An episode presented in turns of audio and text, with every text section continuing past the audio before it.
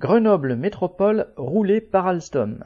À Grandson de Clairon, la métropole grenobloise s'était dotée pour 20 ans de 7 bus électriques et d'une image de collectivité soucieuse de l'environnement et de la défense du entre guillemets savoir-faire français.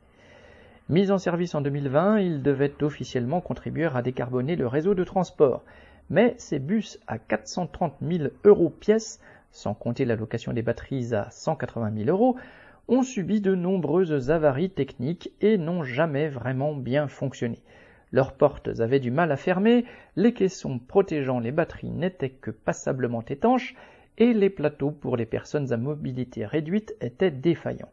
Quant à leur conduite, elle était considérée comme particulièrement difficile et accidentogène par les chauffeurs eux-mêmes.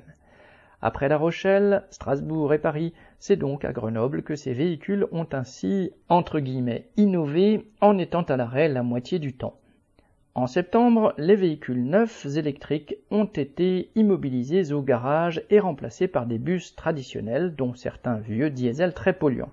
Alstom, dont la filiale Aptis a d'ailleurs cessé toute activité depuis 2022, n'envisageait absolument pas d'assurer le suivi des ventes et la maintenance.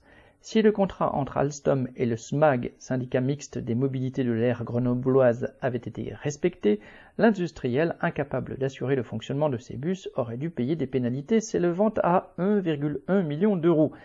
En réalité, un accord vient d'être trouvé qui permettra à Alstom de ne pas s'acquitter de la totalité de cette somme tout en reprenant son matériel défaillant.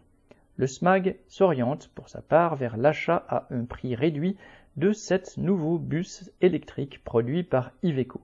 Derrière cet arrangement entre élus et industriels, il y a la perspective autrement plus alléchante pour Alstom du renouvellement à court terme des rames de tramway de l'agglomération grenobloise, un marché évalué autour de 180 millions d'euros.